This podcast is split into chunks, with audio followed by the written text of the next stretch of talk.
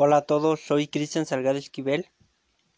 El tema es Proceso de descolonización y liberación.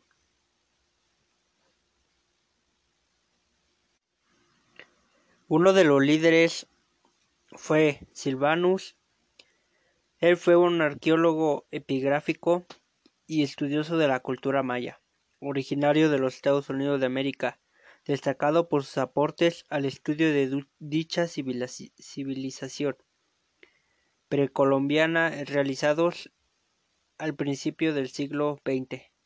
Fue, nació el 7 de junio de 1883 y murió el 2 de septiembre de 1948. El otro líder es Hebert Chitepo. Él nació el 15 de junio de 1993 y falleció el 18 de marzo de 1975.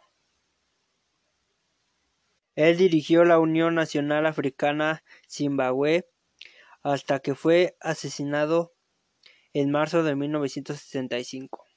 Aunque su asesinato sigue sin ser identificado,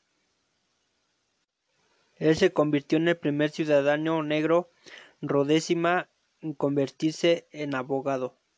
También fue pintor abstracto como poeta épico las novelas de Stanley y reconstruyeron el mundo zona en la década de 1900, 1890.